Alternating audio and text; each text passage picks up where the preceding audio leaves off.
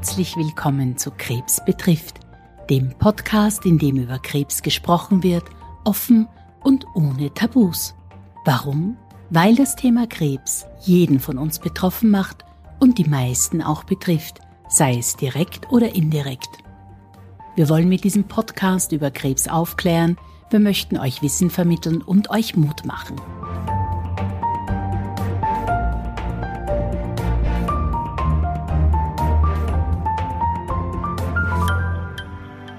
Krebs zu erkennen, bevor er entsteht oder Beschwerden auftreten. Das ist das Ziel der Krebsvorsorge und der Krebsfrüherkennung.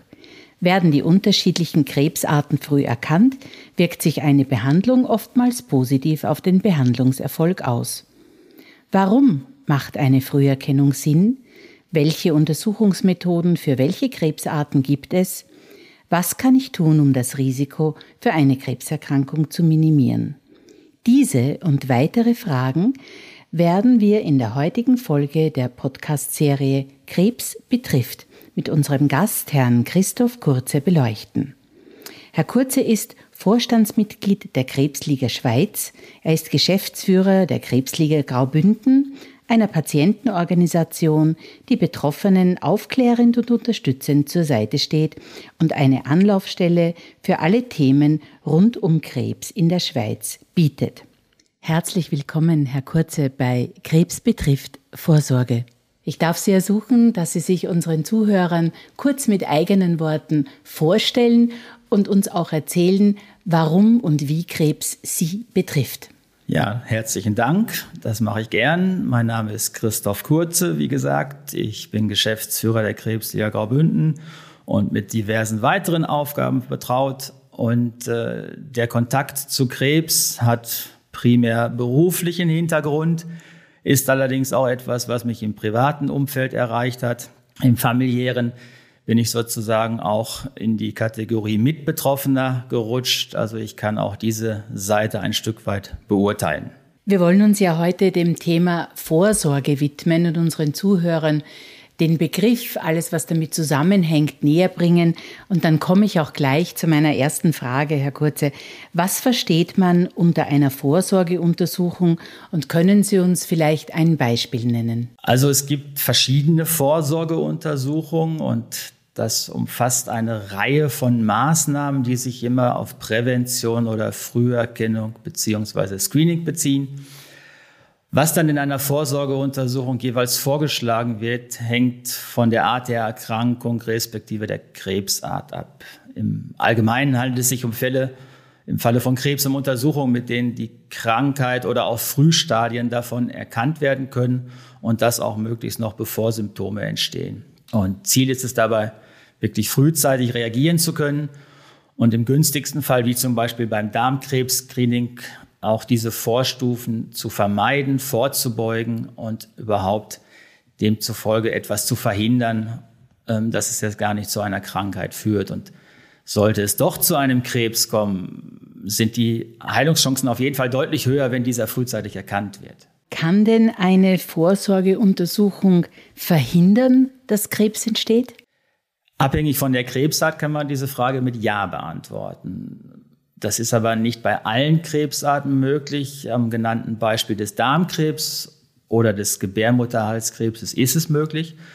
Und diese Screening-Untersuchungen können diese Krebsvorstufen aufdecken und die können entfernt werden, bevor daraus ein Krebs entsteht. Es gibt aber auch die reine Erkennung. Ähm, ein Mammographie-Screening kann Brustkrebs nicht verhindern, aber wiederum auch möglichst früh dafür sorgen, dass ein Krebs entdeckt wird. Sie haben in Ihrem ersten Satz das Wort Prävention verwendet. Vielleicht könnten Sie so lieb sein und unseren Zuhörern kurz erklären, was man unter dem Fachbegriff Prävention versteht und äh, auch äh, die Frage beantworten, gibt es denn einen Unterschied zwischen Vorsorge und Prävention? Wenn man das Vorsorgewort als solches beschreibt, ist das ähm, ein Konzept, das eine Reihe von Maßnahmen umfasst, die sich auf Prävention oder Früherkennung und Screenings beziehen. Prävention ist aber mehr, denn dazu gehören auch Ernährung, Bewegung, allgemein ein gesunder Lebensstil, Ähm, das Schlagwort ausgewogene Work-Life-Balance kann man in diesem Kontext nennen. Und Prävention soll auch dazu beitragen, dass natürlich weniger Menschen an Krebs erkranken. Und die reine Früherkennung soll dazu führen, dass diejenigen Menschen, bei denen bereits leider ein Tumor oder eine Vorstufe davon vorhanden ist, bessere Chancen auf eine Heilung haben. Das heißt, zusammengefasst unter dem Thema Prävention sehen wir alles, was dazu beiträgt, um einer Krebserkrankung vorzubeugen bzw. eventuell diese zu verhindern, weil ja je nach Krebsart man durch viele Untersuchungen und unglaublich große Datenmengen oftmals schon weiß, welche Faktoren ein Krebsauslöser sein können. Können ist die richtige Formulierung, weil dafür gibt es keine Gewissheit, dass das so ist und auch kein Allgemeinrezept, wie man dagegen oder sich dafür, ja, soll ich sagen, positionieren kann, damit das nicht eintritt. Warum ist es generell wichtig, Vorsorgeuntersuchungen zu machen? Also es ist schwierig zu sagen, generell wichtig ist es, ähm, Vorsorgeuntersuchungen zu machen. Die Krebsliga empfiehlt für wenige bestimmte Krebsarten, die genannten Darm- und Brustkrebs und Gebärmutterhalskrebs, ein Screening. Die Vorsorgeuntersuchung von Prostatakrebs ist unter Fachpersonen noch ein Stück weit umstritten und die Empfehlungen werden nach Abwägung von verschiedenen Faktoren medizinisch, wirtschaftlich, ethisch, epidemiologisch entwickelt und berücksichtigen immer die Vor- und Nachteile eines Screenings. Aber im Endeffekt müssen die Vorteile überwiegen, dass man sich auf diese Seite stellt und dementsprechend so entscheidet. Als Nutzen wird üblicherweise eine Senkung der krebsspezifischen Sterblichkeit betrachtet. Und die wichtigste unerwünschte Wirkung von Früherkennungsuntersuchungen sind sogenannte Überdiagnosen. Also Krebsdiagnosen, die nicht zu Beschwerden oder zum Tod führen würden und bei denen daher keine Therapie dringend notwendig gewesen wäre. Da es bei Früherkennungsuntersuchungen jeweils Vor- und Nachteile gibt, ist es wichtig, dass die Entscheidung für oder gegen eine Untersuchung individuell, persönlich bleibt, situativ bleibt und auf aufgewogenen Informationen basiert. Bei der Früherkennung von Darm- und Brustkrebs ähm, gibt es in der Schweiz in mehreren Kantonen qualitätskontrollierte Programme, die Personen der Zielgruppe werden automatisch und regelmäßig eingeladen und äh, die Untersuchungskosten werden bis auf den Selbstbehalt von der Krankenkasse übernommen und sind auch Franchise befreit. Und das sind vielleicht auch Argumente, Motive daran teilzunehmen. Oft ist es eine Frage der Finanzierung für den einen oder anderen, eine Frage der Niederschwelligkeit. Aber eine Empfehlung bekommt es von der Krebsliga auf jeden Fall. Wenn ich mir über das Thema Krebsvorsorge vielleicht noch nicht so viele Gedanken gemacht habe, äh, sollte ich dann im Grunde genommen warten, bis ich von einer offiziellen Stelle einmal eine Aufforderung bekomme, zu einer solchen, wohl auch dem Alter entsprechenden Vorsorgeuntersuchung zu gehen? Oder habe ich da selbst auch einen Auftrag für mich selbst, mich darum zu kümmern und vielleicht mich einmal zu erkundigen, was denn Sinn machte, was ich tun könnte und wo ich hingehen kann. Aber natürlich jetzt auch, weil Sie das vorhin äh, erwähnt haben, dass man halt nicht sich äh, überdiagnostizieren lässt. Also auch da ist es natürlich schwierig zu sagen, man müsste, man sollte. Aber es gibt Empfehlungen und ich glaube, da appelliere ich zu Recht auch ein Stück weit an die Eigenverantwortung, die Sie als zweiten Punkt genannt haben.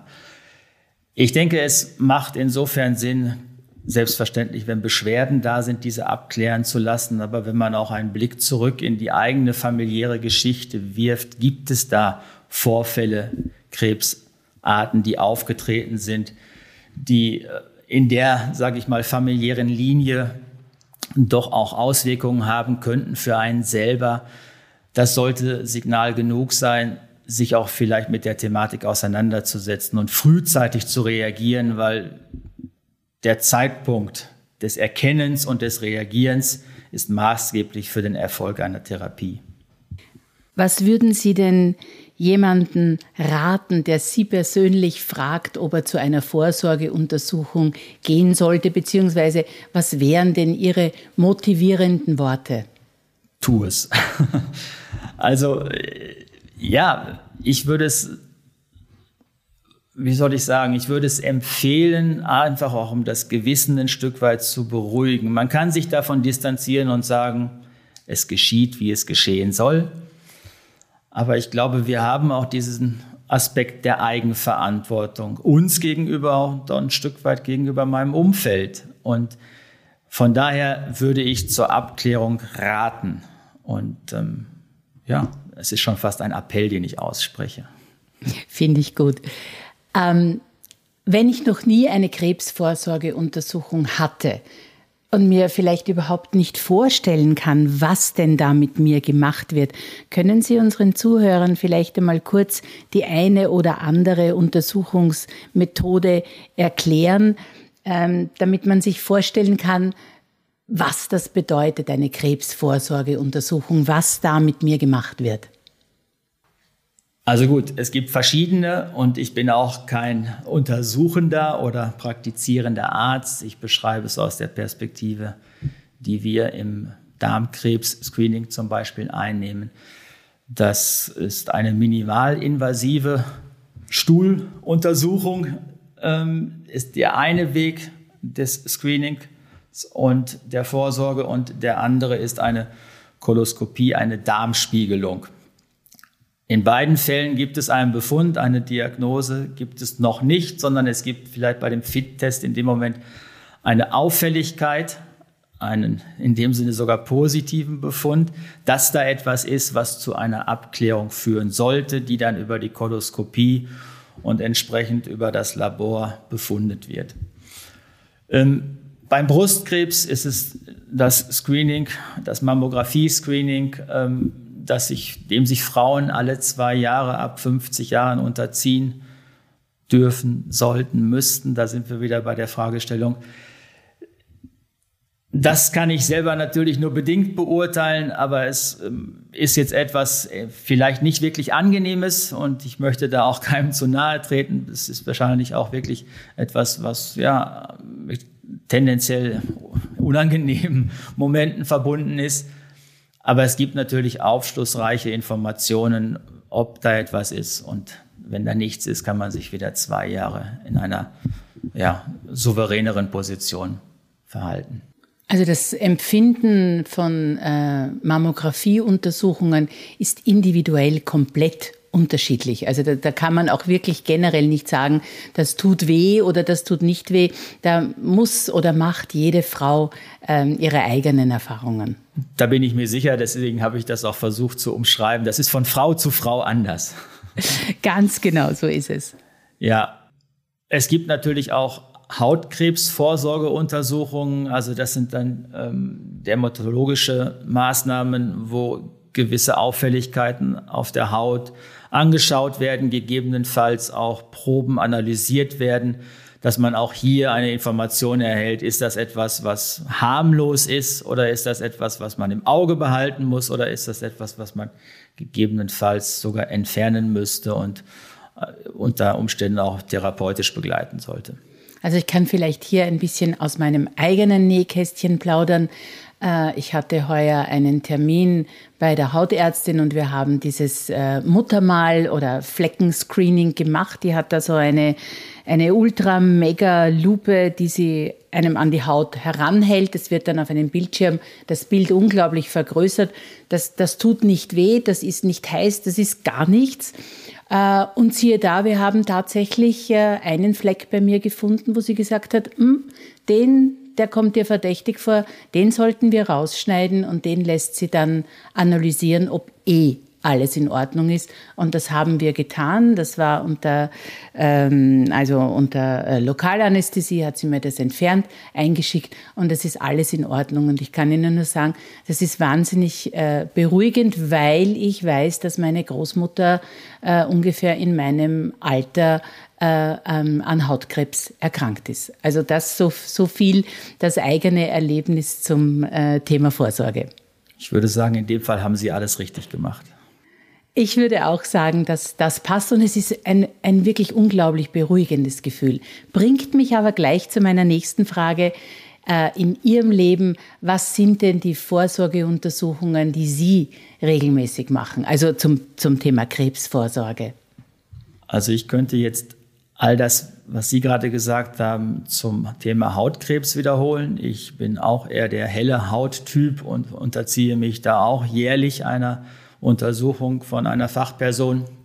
Und ich habe mich auch aufgrund der familiären Vorgeschichte äh, zur Darmkrebsvorsorge angemeldet. Und alles andere sind, ja, sag ich mal, Maßnahmen im gesunden Bereich, ähm, um dem vorzubeugen. Und Untersuchungen darüber hinaus sind eigentlich nur im hausärztlichen Bereich und nicht unbedingt krebsspezifisch. Wenn ich eine Frage zum Thema äh, Krebsvorsorgeuntersuchungen habe, kann ich mich dann an die Schweizer Krebsliga wenden? Durchaus. Also Empfehlungen, Tipps, Informationen oder auch Kontakte können wir vermitteln. Untersuchungen selber ähm, werden gegebenenfalls über die Screening-Programme initiiert. Und dann würde die Krebsliga dahin weiterleiten, weil das kantonale Maßnahmen sind. Aber durchaus, das ist ein Weg, um zum Ziel zu kommen. Und da finden wir die entsprechenden Kontakte äh, im Internet. Ich werde nicht die Webseite jetzt zitieren, aber das ist so. ja, wunderbar. Wir haben vielleicht ein Thema, äh, Sie hatten es äh, einmal ähm, auch schon kurz angesprochen, das ist unter dem Fachbegriff äh, genetische Prädisposition oder genetische Vorbelastung zusammengefasst. Äh, wir haben es schon gestreift, aber ich möchte auf dieses Thema vielleicht noch ein bisschen äh, genauer eingehen, weil es bei Frauen zum Beispiel gerade auch bei, bei Brustkrebs ein sehr wichtiges Thema ist. Das heißt, die familiäre Belastung, äh, ob Krebs, bestimmte Krebsarten wissentlich in der Familie schon aufgetreten sind und was das für das Thema Vorsorge bedeutet. Ich versuche es zu beantworten. Also Krebs entsteht ja durch Veränderungen im Erbgut unserer Zellen und, und diese Veränderungen bezeichnet man auch als Mutationen. Diese wiederum treten spontan auf oder werden durch die natürliche Alterung, Schadstoffe der Umwelt, Viren oder ähnliches ausgelöst. Da gibt es ein relativ breites Spektrum. Ungefähr fünf bis zehn Prozent aller Krebsbetroffenen haben eine angeborene Mutation im Erbgut und die dann wiederum eine Entstehung von Krebs begünstigen würde. Man spricht dann in dem Fall von einer erblichen Veranlagung. Und solche Personen haben dann ein höheres Risiko. Aber nicht alle Personen mit einer Veranlagung erkranken wiederum an Krebs. Das ist jetzt auch keine 1 zu 1 Situation. Wenn Vater oder Mutter eines Kindes die Mutation vererben, ist dahinter eine Wahrscheinlichkeit von 50 Prozent. Da kommen wir dann zwei zusammen. Und hat ein, ein Kind die Mutation nicht geerbt, sind auch die Folgekinder nicht betroffen. Also das heißt nicht, dass die Mutation eine Generation überspringt. Weil Krebs halt häufig ist, können mehrere Krebsarten in einer Familie auftreten. Aber das bedeutet alleine nicht immer, dass es in der Familie eine erbliche Veranlagung gibt. Aber darauf gibt es halt Hinweise. Wenn Krebs häufiger in der Familie auftritt, wenn mehrere Generationen hintereinander daran erkrankt sind, wenn Krebs im jungen Lebensalter auftritt, also jung meine ich jetzt bis 50, wenn ich das mal so hochrechnen darf. Ähm, wenn seltene Krebsarten wie Brustkrebs bei einem Mann auftreten, das kann es auch geben. Und wenn eine Person mehrere Krebserkrankungen gleichzeitig oder hintereinander hat, nah aufeinander folgen hat, dann sind das Hinweise auf eine Veranlagung und dann ist ein Gespräch mit in erster Instanz Hausärztin, Hausarzt eine Möglichkeit. Und dann muss man über eine genetische Beratung nachdenken, wirklich. Und der nächste Schritt ist dann im Bereich der Früherkennung und Vorbeugung. Und das obliegt dann dem Arzt, das Thema weiter aufzubereiten, ab welchem Alter und wie häufig diese Maßnahmen durchgeführt werden sollten.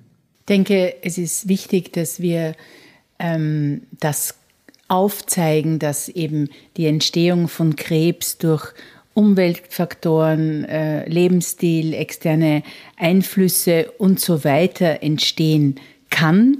dass es aber eben auch Möglichkeiten gibt, dass eine Veranlagung vererbt wird. Und da, wie Sie gesagt haben, ist es eben äh, besonders zu beachten, wenn in der Familie bereits eine bestimmte Krebsart aufgetreten ist, dass man sich mit diesem Thema vielleicht einmal beschäftigt und entsprechende Vorsorgemaßnahmen einleitet. Dann sollten die Antennen geschärft sein, ja. Ich darf vielleicht äh, zur Krebsliga kommen, zur Schweizer Krebsliga und äh, auch zu Ihrer Sektion in, in, in Graubünden. Äh, welchen Stellenwert hat denn die Krebsvorsorge äh, für die Schweizer Krebsliga und bieten Sie denn da äh, Interessierten auch Programme an? Das ist so. Also Screening, Früherkennung und die entsprechenden Programme, das sind sehr wichtige, auch aktuelle Themen für die Krebsliga, sind auch Bestandteil unserer Verbandsstrategie. Und wir engagieren uns stark für die Vermittlung von Informationen und auch für die Einführung und Unterstützung von diesen koordinierten, qualitativ hochwertigen Programmen. Es ist im Moment so, dass noch nicht die ganze Schweiz mit allen Programmen abgedeckt ist. Aber das ist ein ähm, Handlungsfeld für uns. Das ist natürlich etwas, was man nicht irgendwie vom Standort her ähm, differenzierend betrachtet, betrachten sollte. Es sollte eigentlich allen zugänglich sein, wenn es irgendwie möglich ist. Diejenigen, die wollen, sollten diese Möglichkeit auch haben. Was verstehen Sie jetzt genau unter dem Begriff Programm? Das ist das, was wir in dem Sinne mit einer systematischen Früherkennung meinen, dass eine Zielgruppe, in dem Fall sind das für uns in Graubünden, Krebsliga Graubünden, führt das kantonale Darmkrebsvorsorgeprogramm.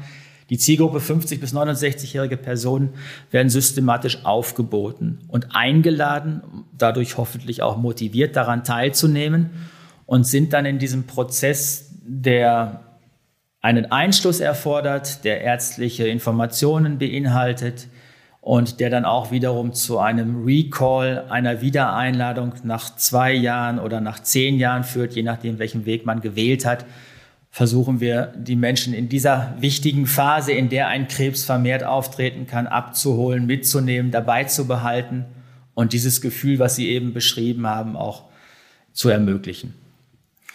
Und ähm, Schlussendlich muss aber die Teilnahme an einem Screening bei dem eingeladenen ähm, Menschen bleiben. Und das kann man auch nicht ähm, wegreden oder schönreden. Wenn jemand sagen sollte, er möchte nicht, dann ist das etwas, was wir akzeptieren. Wir haben auch Menschen, die sagen, bitte laden Sie uns in zwei Jahren nochmal ein. Das ist mir jetzt zu früh. Darauf können wir auch eingehen. Und ähm, es ist ja nicht unbedingt etwas, was weh tut, sondern hoffentlich für ein gutes Ergebnis sorgt und im anderen Fall hoffentlich für eine schnelle Behandlungsform, wenn etwas gefunden wurde, was vielleicht nicht sein sollte. Und daran arbeiten wir sowohl im Rahmen der Dachorganisation auf Ebene Verband wie auch kantonal in den Programmen. Es gibt manche Kantone, in denen gibt es zwei Programme, Graubünden, Brustkrebs und Darmkrebs. In manchen sind es nur einzelne Programme, manche haben noch keine Programme. Und das ist noch, ja, da gibt es noch viel zu tun, aber wir sind dran und das ist natürlich das eine und das andere ist das Informelle, was zum Thema der Krebsarten von der Krebsliga auch passiert, also dass wir Menschen darauf hinweisen, was ist wenn, wie verhält man sich wenn, weil diese Screening-Programme sprechen die ältere Zielgruppe an. Aber es gibt ja auch noch Zeit davor und Zeit danach. Das ist auch für uns, ähm, das sind auch Zielgruppen für die Krebsliga. Bieten Sie da auch äh, Programme oder Informationen zum ähm, Thema an? Was muss ich tun, um für mich mehr gesunde Lebensjahre zu ermöglichen, also in, in dieser Richtung? Naja, würde ich mich jetzt weit aus dem Fenster lehnen, wenn ich jetzt mir das auch noch attestiere. Natürlich gibt es verschiedene Kurse, in denen man sich mit dieser Thematik auseinandersetzen kann, auch etwas für sich selbst tun kann. Also es gibt ein Seminarangebot über das ganze Jahr. Da nehmen im Normalfall Betroffene mit Betroffene teil, aber es ist vielleicht auch nicht auszuschließen, dass man da ähm, etwas findet, was einem gut tut. Aber vielleicht ist das dann nicht eins zu eins äh, die Orientierung, der wir uns widmen, sondern geht schon fast ein bisschen darüber hinaus. Also dann übernehmen wir auch das, was vielleicht ja, Bewegungsangebote beinhaltet und ja, Ernährungsprogramme. Gibt es alles im Moment der Betroffenheit, aber gibt es natürlich auch unabhängig davon. Sie haben ein wichtiges Wort genannt, die Mitbetroffenen. Äh, können Sie die auch betreuen im Rahmen der Krebsliga? Gibt es denn da auch Angebote? Weil gerade oft Mitbetroffene von Krebspatientinnen auch einen schweren Weg gehen müssen. Also für uns ist ein System betroffen. Eine familiäre Einheit oder auch nicht familiär, eine Gruppierung in dem Moment, von der dann eine Person die Diagnose trägt. Und diese Mitbetroffenheit ist einfach das Umfeld. Jeder auf seine Art und Weise. Und wir bieten die gleichen Programme, die gleichen Inhalte, die gleichen Beratungsformen auch für diese Menschen an. Es passiert nicht selten, dass der diagnosetragende Mensch gar nicht bei uns zur Beratung anwesend ist, gar nicht präsent ist, sondern dass die Frau, der Mann, die Freundin, der Freund, die Mutter, der Vater bei uns kommt oder auch die Kinder involviert sind und dass die Person, die eigentlich sich jetzt der Therapie unterziehen muss, gar nicht mit dabei ist. Dann sind es Fragestellungen, die man vielleicht vor dem Partner nicht stellen würde. Und ähm, insofern ist das Angebot für uns umfassend. Das ist, glaube ich, eine ganz wichtige Information, dass man sich auch als Betroffener, als Angehöriger und nicht als primär Erkrankter an die Krebsliga wenden kann mit speziellen Themen und dort Unterstützung erfährt. Welche Hindernisse sehen Sie denn auf dem Weg der Vorsorgeuntersuchung? Was kann denn passieren, dass das beeinträchtigt wird und dann doch nicht stattfindet? Ja, das ist natürlich jetzt ein bisschen den Finger in den Wind halten, warum es nicht so ist. Ähm, fehlende Informationen, mangelndes Angebot im Kanton vielleicht, dass man das noch nicht wahrgenommen hat, dass es so etwas gibt. Unter Umständen sind es vielleicht Kosten oder vielleicht ist es auch, ja, die eigene Bereitschaft, sich mit der Thematik auseinanderzusetzen.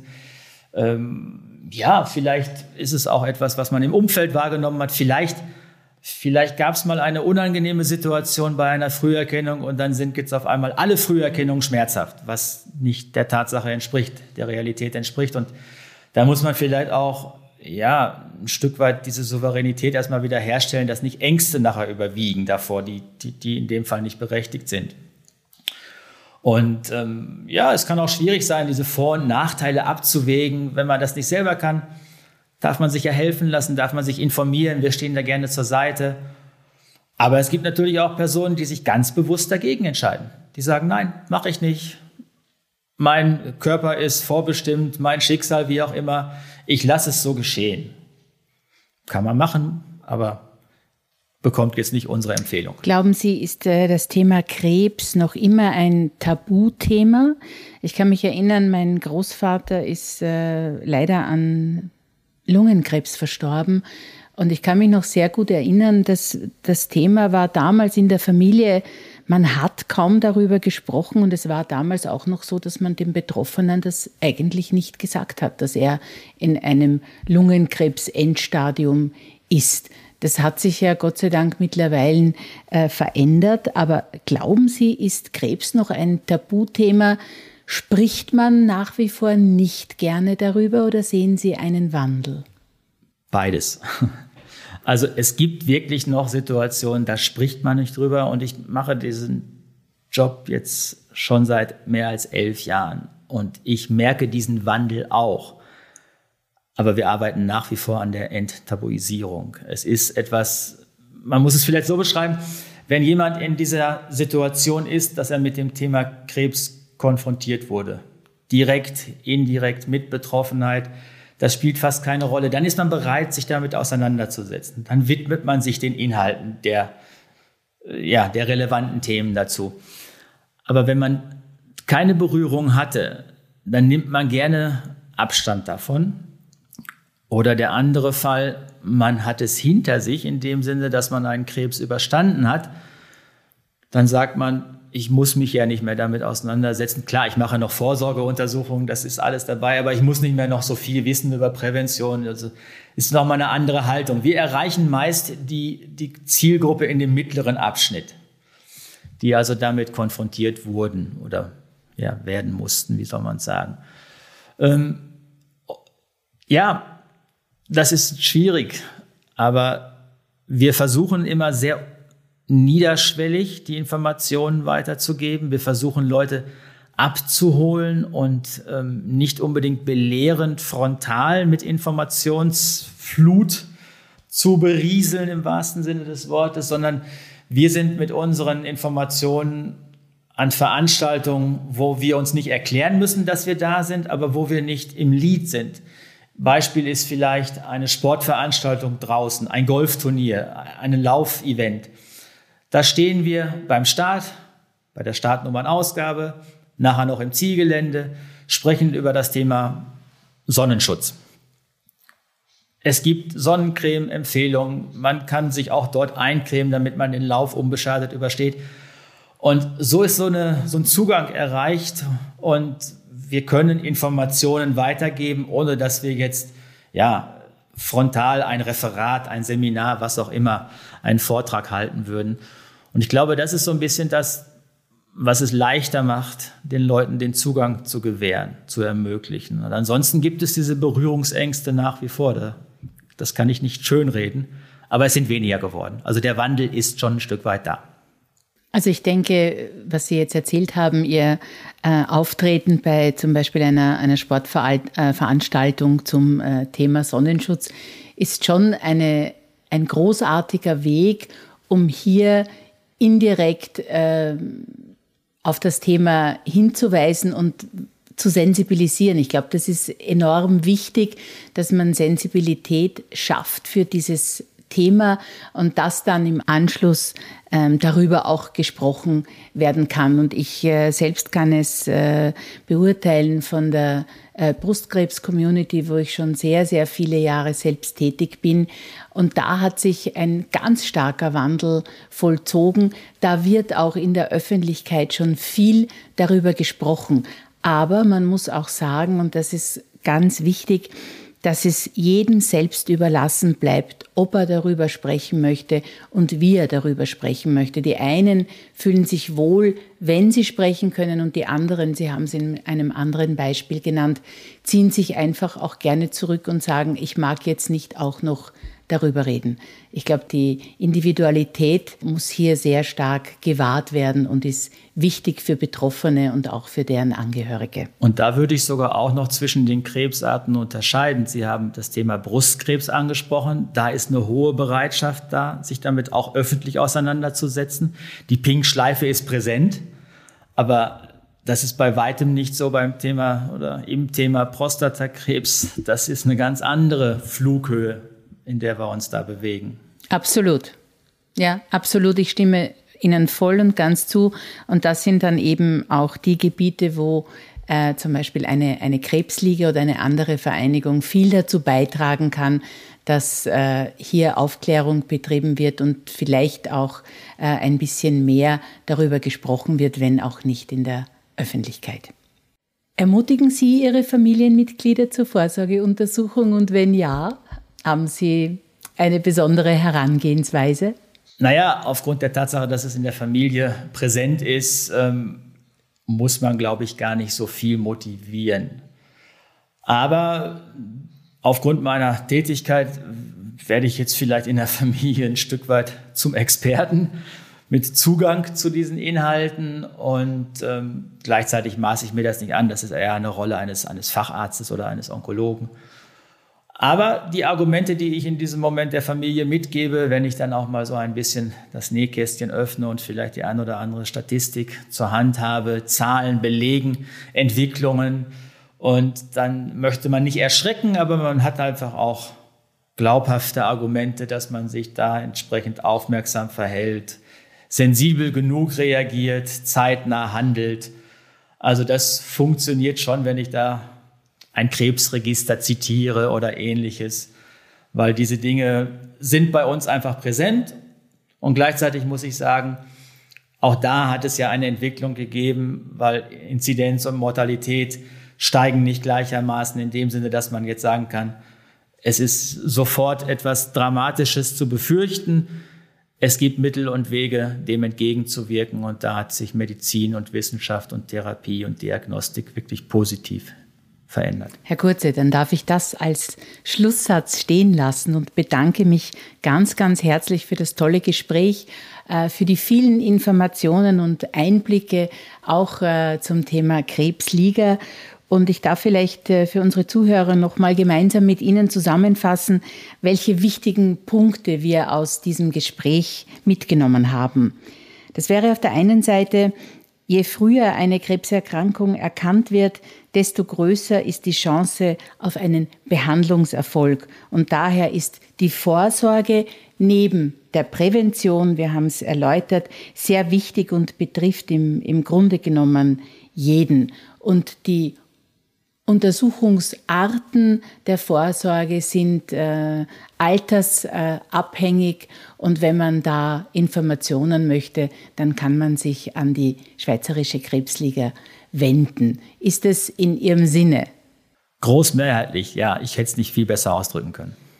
Der zweite Appell, ein, eine Art Aufruf, den Sie auch gegeben haben, wäre, jeder Einzelne sollte regelmäßig und unabhängig von gesetzlich geregelten Krebsvorsorgeprogrammen. Wir appellieren hier an das Thema Eigenverantwortung, äh, diverse äh, Vorsorgeuntersuchungen machen lassen. Und wenn man nicht genau weiß, welche altersgerecht sind oder ab wann man in ein Alter kommt, wo man eine Vorsorgeuntersuchung machen lassen sollte. Oder, wir haben es auch erwähnt, wenn man weiß, dass in der äh, Familie äh, Krebserkrankungen aufgetreten sind, ähm, dann sollte man sich dieser Vorsorge widmen. Und können Sie vielleicht nur noch einmal ganz kurz die wichtigsten äh, Krebsarten, wo es zur Vorsorge geht, erwähnen?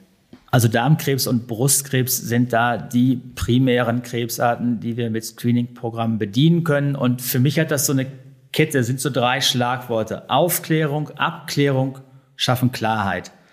Wenn ich da bin in diesem Handlungsweg, dann weiß ich, wo ich hin möchte. Klarheit ist hoffentlich positiv. Und wenn nicht, ist es aber auch das Signal, jetzt muss ich was tun. Hat Aufforderungscharakter zum Handeln und das ist mein, meine Empfehlung. Sehr fein. Ganz generell einen hundertprozentigen Schutz vor einer Krebserkrankung gibt es ja leider noch nicht. Äh, jedoch kann ein gesunder, der Begriff ist sehr dehnbar, ein gesunder Lebensstil äh, das Risiko einer Krebserkrankung senken. Da gibt es schon zahlreiche Untersuchungen. Da gehen wir wieder in die Richtung, dass wir bei diversen Tumorentitäten, also bei diversen Krebsarten auch schon wissen, welche Lebensumstände bzw. welche Umwelteinflüsse eine solche Erkrankung fördern werden. Wenn ich mich dafür interessiere und mich erkundigen möchte, kann ich das bei Ihnen in der Krebsliga tun? Selbstverständlich. Da bieten wir Informationen dazu, wobei Sie haben es schön gesagt, es gibt keine Garantie. Auch unter den Umwelteinflüssen muss es nicht zwangsläufig so sein, dass ein Krebs auftritt. Aber ich sage jetzt mal, ein starker Raucher und Lungenkrebs, das ist näher beieinander als ein gesunder, aktiver, nicht rauchender Sportler. Aber dann sind es vielleicht andere Faktoren, die das beeinflussen können. Also das Wort gesunder Lebensstil, Work-Life-Balance, Ausgewogenheit in all dem ist vielleicht das, was ich am ehesten dazu beitragen kann, plus die Vorsorgeuntersuchung und reagieren auf das, was in der Familie an Geschichte, medizinischer Geschichte vorliegt. Dann hätte ich für uns noch einen Abschlusssatz. Krebsvorsorge hat sich in den letzten Jahren stark verändert, auch das Angebot zur Krebsvorsorge und Möglichkeiten, die wir heutzutage haben, sollten wir alle nutzen für ein längeres und gesünderes Leben. Das kann ich nur unterstreichen. Und mit diesen Worten sage ich herzlichen Dank für das tolle Interview. Ich danke Ihnen. Vielen Dank fürs Zuhören. Wir hoffen, die heutige Folge war für euch interessant und regt an, mehr über das Thema Krebs zu sprechen. Vergesst bitte nicht, dass ihr uns per E-Mail kontaktieren könnt. Die Adresse lautet krebsbetrifft@merkgroup.com. Wir würden uns freuen, wenn ihr unseren Podcast abonniert und sind gespannt auf eure Bewertungen auf iTunes und Co. Bis zum nächsten Mal, euer Krebs betrifft Team.